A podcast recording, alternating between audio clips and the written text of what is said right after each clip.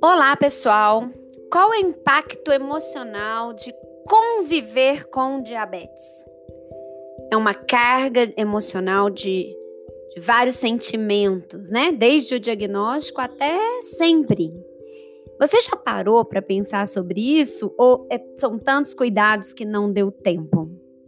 Aqui é doutora Tassiana Maia, do Diabetes Sem Curvas, e eu quero que você abra seu coração para ouvir algo sobre, sobre emoções e diabetes.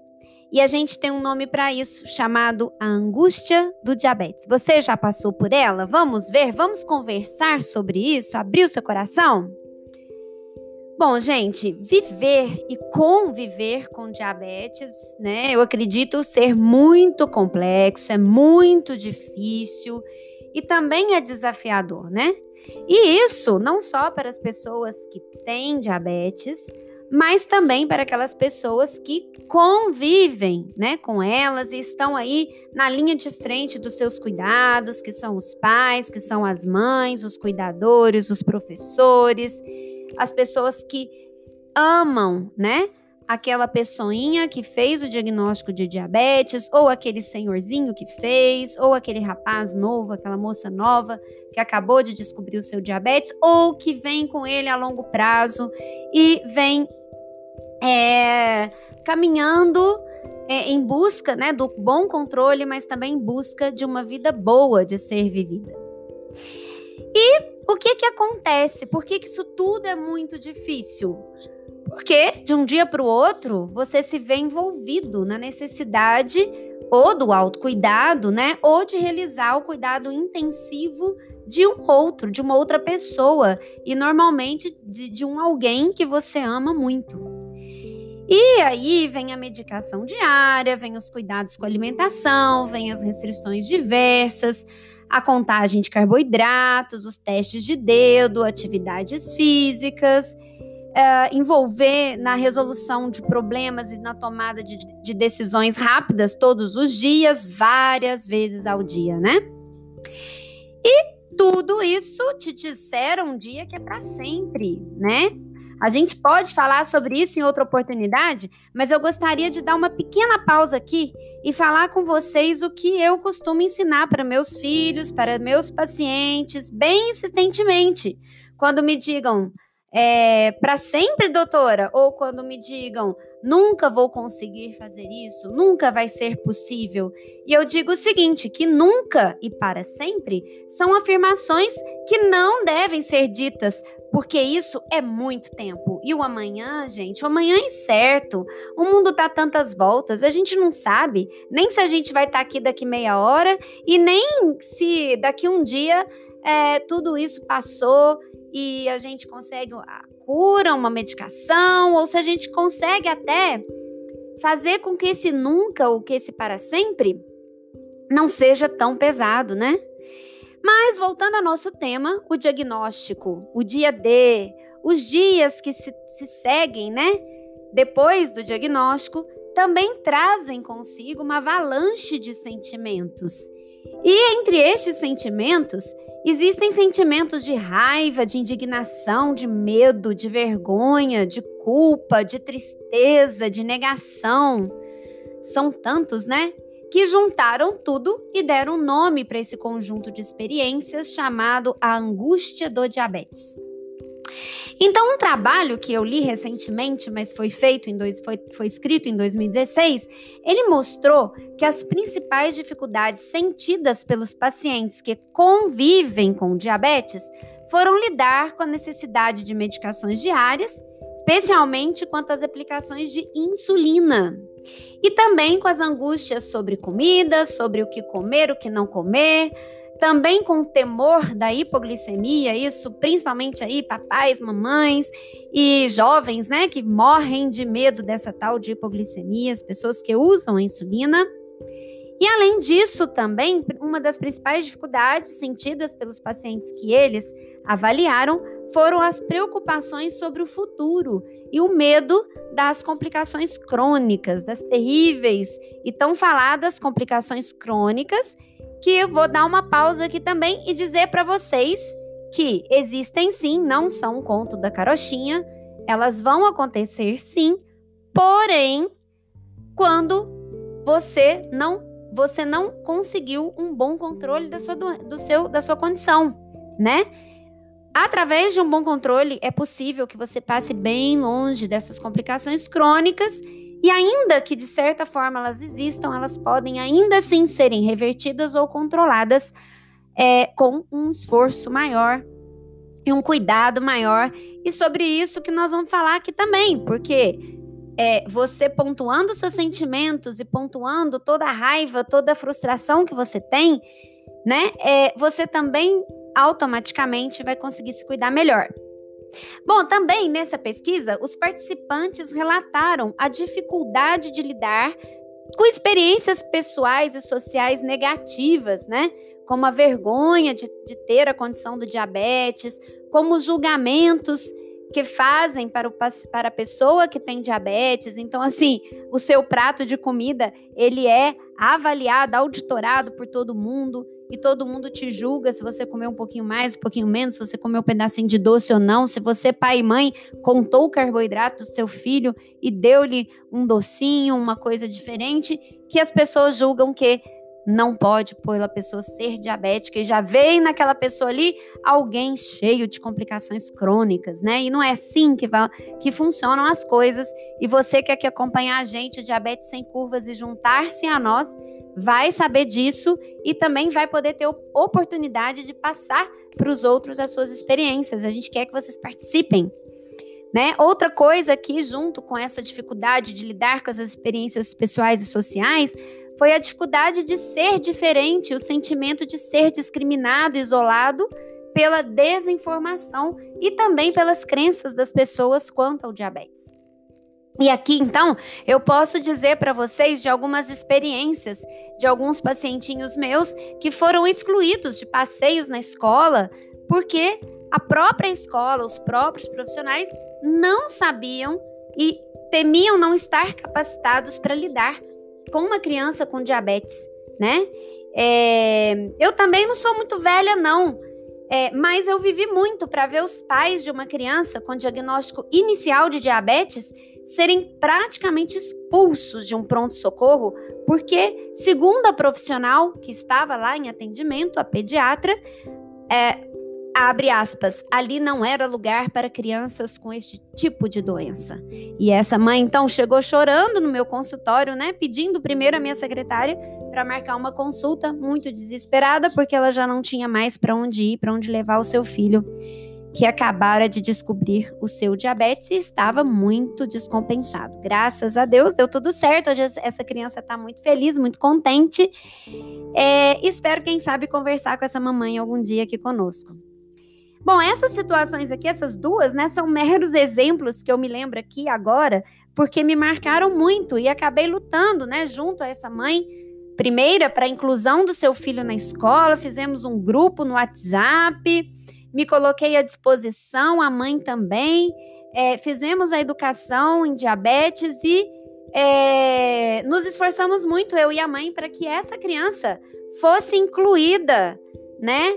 Na, na no passeio e que fosse é, e que tivesse a sua diversão nesse passeio e que isso não lhe traumatizasse para o resto da vida e não te excluísse, te isolasse como uma criança que é e que, e que tem os mesmos desejos de qualquer outra criança e a mesma capacidade de qualquer outra criança de estar em qualquer passeio com as orientações necessárias, né? E também a outra mãezinha já contei para vocês. E, as, e outro problema relatado nesse estudo também foi a má relação com os profissionais de saúde que lidam com o paciente desde o diagnóstico inicial até por anos a fio, né? Nem todos os médicos são bons peritos em diabetes, pelo contrário, poucas pessoas entendem a fundo, não foi à toa que a tal é, médica do pronto-socorro praticamente expulsou a mãe e a criança de lá, dizendo que ali não era um lugar para uma criança doente. É, não fosse. É, seria cômico, né? Se não fosse tão trágico. Mas mais do que isso, mais do que a questão da perícia, né? Porque você, como mãe pai, é, ou como pessoa que tem diabetes, você tem aí hoje várias é, ferramentas na internet para procurar um profissional que seja bem capacitado, que tenha boas referências, que seja bem estudado, para que você é, vá escolhendo e, e, e, até que você encontre o seu profissional, né? Aquele médico. Eu também tenho aqueles profissionais meus na minha vida que, que eu amo muito de paixão e que foi assim que eu encontrei. Mas o pior de tudo não é somente a imperícia a, a não capacidade de, de, de, de lidar com a, com a doença em si, com as glicemias em si. Mas nós, médicos, eu vou contar aqui um segredo para vocês. Nós não somos preparados para lidar com as dores profundas dos nossos pacientes. Nós não somos ensinados, nós não somos munidos na faculdade de ferramentas para lidar com o sofrimento nem nosso e nem de ninguém. Ninguém conta pra gente como sobre sentimentos e ninguém conta pra gente como lidar com os nossos, nem tampouco com os de nossos pacientes. E é por isso, né, por imperícia de alguns, por desconhecimento e falta de empatia de muitos profissionais, que muitas pessoas não só precisam lidar com um diagnóstico muito difícil, como também são submetidos à angústia de ouvir falas bem grotescas e dolorosas como, abre aspas, você nunca mais vai poder comer XYZ, fecha aspas. Ou, abre aspas de novo, hein? Se você não fizer o que eu te digo, você vai ficar cego.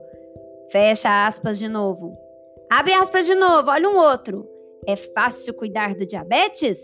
Olha, basta dieta e exercício. Fecha aspas de novo. Ou, abre aspas de novo, gente. Seu filho nunca mais pode comer chocolate na vida dele. Fecha aspas de novo. E assim por diante, né? Eu acredito que vários de vocês é, já ouviram frases iguais ou muito parecidas ou até piores do que essas, né? E aqui eu posso dizer para vocês quantas vezes mães chegaram a mim e pessoas também desesperadas porque não sabiam o que comer, já que o médico disse que a partir daquele momento não poderiam consumir nenhuma massa, nem arroz, nem frutas, nem gordura. Não sobrou opção nenhuma, gente. Não sobrou opção nenhuma que não água e vegetais. Quem sabe um pedacinho de carne branca grelhada, né? E aí, o que, que eu vou dar para o meu filho? O que, que eu vou comer a partir de hoje? Meu Deus!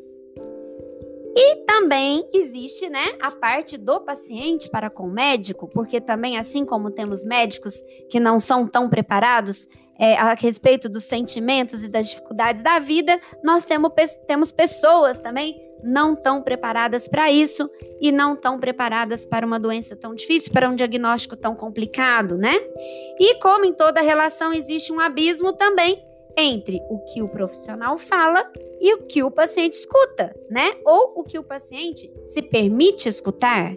Eu lembro que depois de uma hora orientando a sua alimentação, um paciente que se tornou amigo meu depois me disse: Assim, doutora, entendi tudo.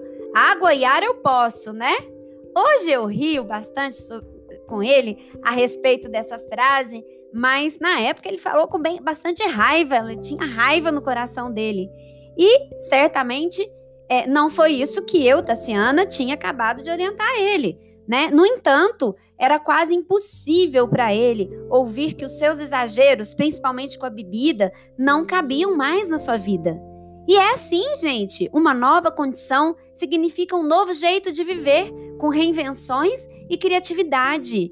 A gente está vivenciando isso aqui agora no coronavírus. Não fosse o coronavírus é, e a minha e, e o meu é, estado de fleumático de querer é, criar, inventar, aprender, eu não estaria aqui com vocês fazendo esse podcast, né? Porém, né, eu digo a vocês o seguinte, que na pesquisa que eu mencionei acima, 50%, metade das pessoas relataram um sofrimento intenso por tudo isso, né, que é a denominada angústia do diabetes. E de todos esses sentimentos, a tristeza, o humor deprimido foi o que mais teve impacto no controle em si do diabetes, que foi representado pelo exame chamado hemoglobina glicada. Um dia a gente vai falar sobre ele de acordo com uma revisão de outros estudos feitas pelos autores. E é isso aí, né? Ou seja, você não tá sozinho. Os filósofos já diziam que nenhum homem é uma ilha. E eu posso dizer que você não está sozinho nessa jornada. Quase 400 milhões de pessoas no mundo têm diabetes diagnosticado, seja ele tipo 1, seja ele tipo 2. E além desse número gigantesco, cada um de vocês também pertence a uma família, pertence a Deus, e vocês são únicos para eles, mas sozinhos nunca. E assim, todos nós que podemos não ter esta condição, mas convivemos com ela, também sentimos seu impacto em nossas vidas, de forma que esse impacto também pode ser negativo. Aqui inclui-se as pessoas mais próximas, os familiares, os cuidadores e até nós profissionais. Pois bem, então o que a gente vai fazer, né? É, como que a gente vai resolver esse problema? Como que a gente vai lidar com essa angústia para que a gente consiga é, ter cabeça, ter tranquilidade, ter serenidade para cuidar das outras coisas que também precisam ser cuidadas. E eu digo a vocês o seguinte, que a gente sempre tem duas ou mais opções de escolhas na nossa vida. E toda escolha, ela vem com um combo de ganhos e de perdas. Ir para o caminho A vai levar a perdas, que seriam ganhos do caminho B e vice-versa. Então, gente, como fazer essas escolhas? Como fazer boas escolhas? Eu não sou psiquiatra, eu não sou psicóloga, eu sou médica. E eu não tive que fazer escolhas em relação ao meu diabetes porque eu não tenho diabetes. Mas eu tive que ajudar muitos pacientes a fazerem as suas. E também eu sou gente, né? E também eu perco e ganho nas minhas escolhas. E eu vou compartilhar aqui com vocês a minha experiência de conviver com pessoas com diabetes, né? E também de conviver com uma doença crônica. Eu, Tassiana, tenho uma doença crônica. E o meu maior desafio na vida foi lidar com essa doença chamada depressão. E a minha depressão, gente, foi muito profunda. Ela não era validada por ninguém à minha volta, né? Eu parecia tranquila, feliz, e depois de muito tempo, eu li um artigo sobre o sorriso da depressão. É um assunto que a gente pode ter para uma próxima oportunidade também. Mas, nesse sentido, né, eu era diferente do, do da pessoa que tinha diabetes, porque a glicose alta, de certa forma, certifica que você realmente existe, que realmente existe uma condição a ser cuidada. Mas a depressão, não. A depressão não tem um exame que você mostra e fala, olha aqui, eu tô doente, né? E aí eu fui levando com a barriga, eu fui seguindo a estratégia da avestruz. Sabe aquela de colocar a cabeça dentro do buraco, ignorar o problema? Eu negava a minha doença, eu não tinha noção de onde ela poderia me levar. E aqui eu acho que nesse sentido a gente se identifica bem, né? Quem convive com diabetes e quem convive com uma depressão. Você já sentiu isso? Você já fez de avestruz? Acho que sim. E aí eu experienciei uma série de sentimentos que me pareciam muito ruins. Até que, quando a luz no fim do túnel quase não existia mais, eu fiz uma decisão. Eu fiz a decisão de procurar ajuda. Eu fiz a decisão de agir, de me transformar, de me gostar, de me cuidar. E hoje, graças a Deus, eu tô aqui com vocês, né? E eu imagino que essa, essa minha superação também possa servir para qualquer pessoa, e eu costumo. Eu já costumava ensinar meus pacientes a superar os seus problemas de uma forma mais leve, mas é, eu acho que ainda tendo essa experiência, essa vivência, eu consigo mais ainda é, levar a vocês algumas ferramentas que eu utilizei e que vocês podem utilizar também. E eu acho que se você está aqui até agora comigo, é porque você está procurando por algo ou por alguém que te ajude a superar tantas dificuldades e tantos sentimentos ruins de se sentir, né? E eu vou terminando o meu podcast aqui, pedindo a vocês que, que é, reflitam sobre tudo isso que eu falei e brevemente é, aguardem o próximo episódio da Angústia do Diabetes que eu vou então dividir com vocês todas as estratégias que vocês podem utilizar para superar essa angústia e viver uma vida feliz, uma vida melhor, uma vida de transformação. Um abraço a todos vocês. Espero que também nos siga nas redes sociais, no Instagram, no, no YouTube, no Facebook. É, e continue também aqui no podcast e compartilhe todas as nossas informações que você é, deseje e que você entenda que vai ser útil para outras pessoas. E junte-se a nós, deixe sempre seus comentários quando vocês puderem deixar e até logo, até mais.